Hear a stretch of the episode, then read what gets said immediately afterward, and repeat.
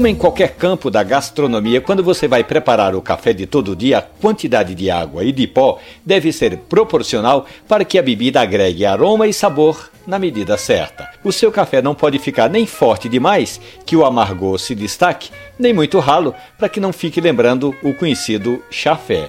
Uma proporção equilibrada é usar 50 gramas de pó de café para meio litro de água. Daí para baixo, nunca para cima.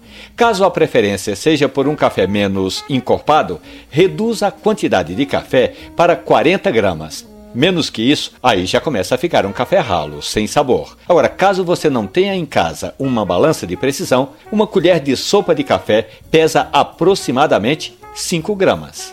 E é sempre bom lembrar que os nutricionistas recomendam beber até 5 xícaras de café por dia.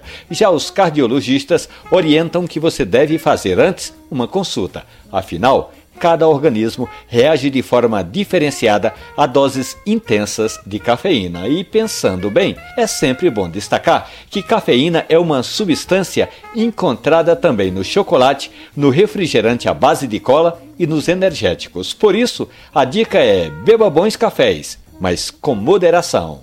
Lá na nossa página no Facebook tem outros detalhes e orientações de como você pode preparar o seu café do dia a dia. Anote o endereço Café e Conversa. Um abraço e bom café.